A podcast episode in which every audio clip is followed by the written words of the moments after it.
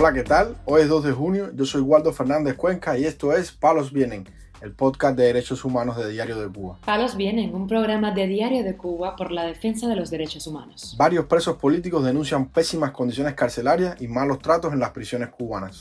El Observatorio Cubano de Conflicto señala que hubo 392 protestas en Cuba en el recién finalizado mes de mayo.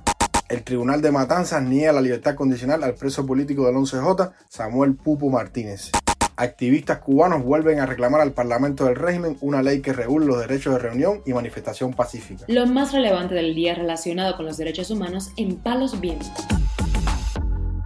Comenzamos informando que varios presos políticos denunciaron este jueves a Radio Televisión Martí las malas condiciones, la falta de atención médica y la pésima alimentación que padecen en las prisiones. Por ejemplo, según la denuncia de Alieski Calderón Acosta, en el penal de Kilo 8 en la ciudad de Camagüey, más de 500 presos han estado 11 días sin agua desde que se rompió la turbina. Calderín Acosta es un preso que cumple 20 años por el delito de atentado y esto fue lo que declaró. 11 días sin agua, alimentación pésima, esto es terrible. Yo nunca pensé que me fuera a jugar a mí el periodo especialmente aquí en la prisión. También desde Camagüey, el activista Virgilio Mantilla Arango, quien cumple 3 años y 3 meses por el delito de daños a la propiedad, denuncia que la alimentación es muy mala en el penal de Kilo 7 y tampoco hay medicamentos.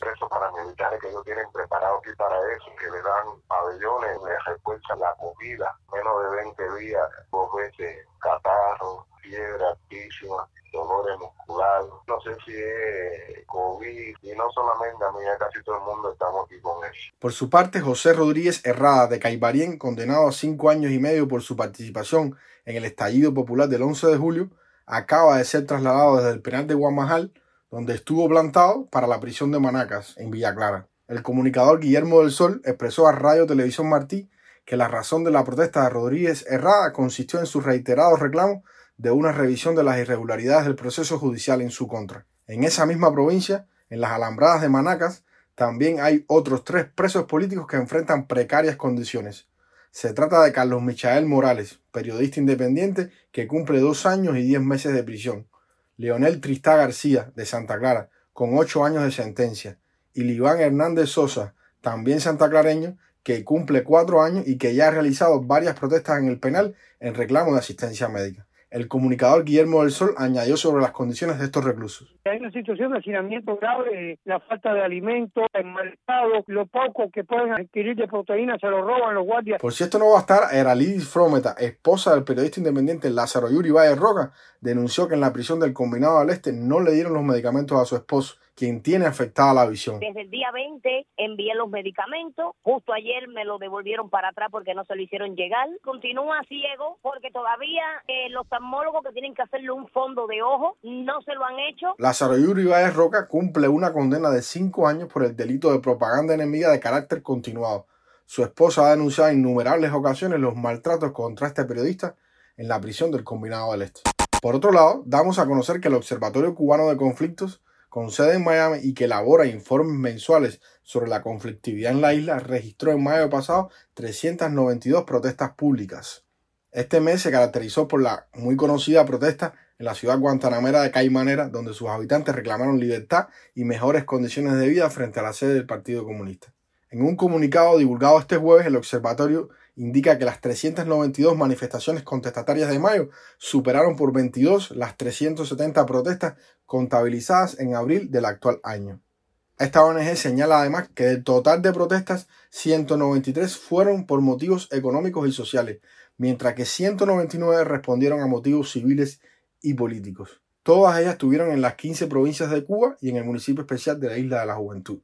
Los motivos de las protestas son, son, son variados, por ejemplo, incluyen cacerolazos, hackeos de sitios de juego oficialistas, huelgas de hambre en las prisiones, paros de transportistas y múltiples y airadas protestas de ciudadanos de diversos sectores. El observatorio señaló que mayo se caracterizó por una agudización de la inseguridad alimentaria, con muchos cubanos haciendo una sola comida, padres que se saltan comidas para poder alimentar a sus hijos, y ancianos y otras personas vulnerables desfallecidas o pidiendo un mendrugo en la calle y señala, de hecho, fue el hambre el principal detonante de la manifestación de Caimanera. Esta organización cita unas declaraciones a Radio Televisión Martí de la veterana periodista independiente Miriam Leiva con respecto a las protestas. Esta comunicadora expresó, Sencillamente hay un fermento social extraordinario y no viene de ninguna parte del exterior ni de ninguna contrarrevolución. Es el sentir del pueblo. Hay muchas necesidades, hay muchas carencias y sobre todo no se ve una salida. Informamos además que el Tribunal Provincial de Matanzas negó este jueves la solicitud de libertad condicional al preso político Samuel Pupo Martínez, después de que su esposa, Yuneisi Santana, presentara una demanda de súplica a ese órgano de justicia que fue totalmente rechazada. Santana, al recordar el juicio celebrado a su esposo, expresó en su perfil de Facebook que fue un juicio manipulado desde el principio, demostrando que los jueces violan todas las leyes, incumplen todos los términos y los análisis que hacen para denegar esa solicitud no son imparciales ni buscan la verdad objetiva. La esposa de este preso político añadió que lo que más le sorprendió por su falsedad fue el dictamen de la doctora y jefa de enfermería de la prisión de Ahuica, donde se encuentra su esposo. Sobre lo que dijo esa profesional de la salud, Santana señaló que ella mintió al decir que le están brindando tratamiento adecuado y le garantizan todos sus medicamentos, que están todos los recursos y medios para que mi esposo cumpla lo que, lo que queda de sanción, que es un año. Santana reiteró que todos sabemos que es mentira lo que, lo que señaló esta profesional de la salud, que en las prisiones no hay medicamentos ni recursos, que la comida es un asco, que está podrida casi todo el tiempo y no, no presenta, no tiene ni las calorías ni los nutrientes necesarios para un ser humano, menos para una persona con tantos padecimientos, incluso con una enfermedad degenerativa y terminal. Como algunos recordarán, Samuel Pupo Martínez fue condenado a tres años de privación de libertad por los delitos de desórdenes públicos y desacato tras participar en las protestas antigubernamentales de julio de 2021 en la ciudad de Cárdenas, Matanzas. Para finalizar, informamos que la coalición de Frente y el Consejo para la Transición Democrática en Cuba instaron nuevamente a la Asamblea Nacional del Poder Popular a que incluya en el cronograma legislativo la norma que garantice el ejercicio de los derechos constitucionales de reunión y manifestación con fines pacíficos. El vicepresidente de ambas organizaciones, el opositor Manuel Cuesta Morúa, dijo que la carta reitera una demanda que ya habíamos hecho en diciembre para que se reintrodujera en el cronograma legislativo la discusión sobre la ley que tiene que ver con los derechos de manifestación y reunión, que son derechos fundamentales que la sociedad cubana viene ejerciendo y viene demandando. La demanda, dirigida al presidente de la Asamblea Nacional, Esteban Lazo Hernández, y también a la directora de atención a la población de esa misma entidad, Carmen Aguilar Martínez, fue entregada en la sede del órgano legislativo cubano por el abogado independiente Julio Ferrer el día 24 de mayo. Esta es una petición que fue hecha por primera vez en diciembre del año pasado y luego respondida por la Asamblea Nacional el 24 de enero del actual año. En el documento de respuesta, la Asamblea Nacional explicó las supuestas razones del retraso en la deliberación legislativa y expresa la voluntad de la Asamblea Nacional de avanzar en la dirección del blindaje de los derechos ciudadanos informaron en su momento en un comunicado tanto de frente como el Consejo para la Transición Democrática en Cuba. Sin embargo, la Asamblea Nacional de manera muy inteligente le pone una traba a esta petición ciudadana que está recogida en la Constitución y en las leyes.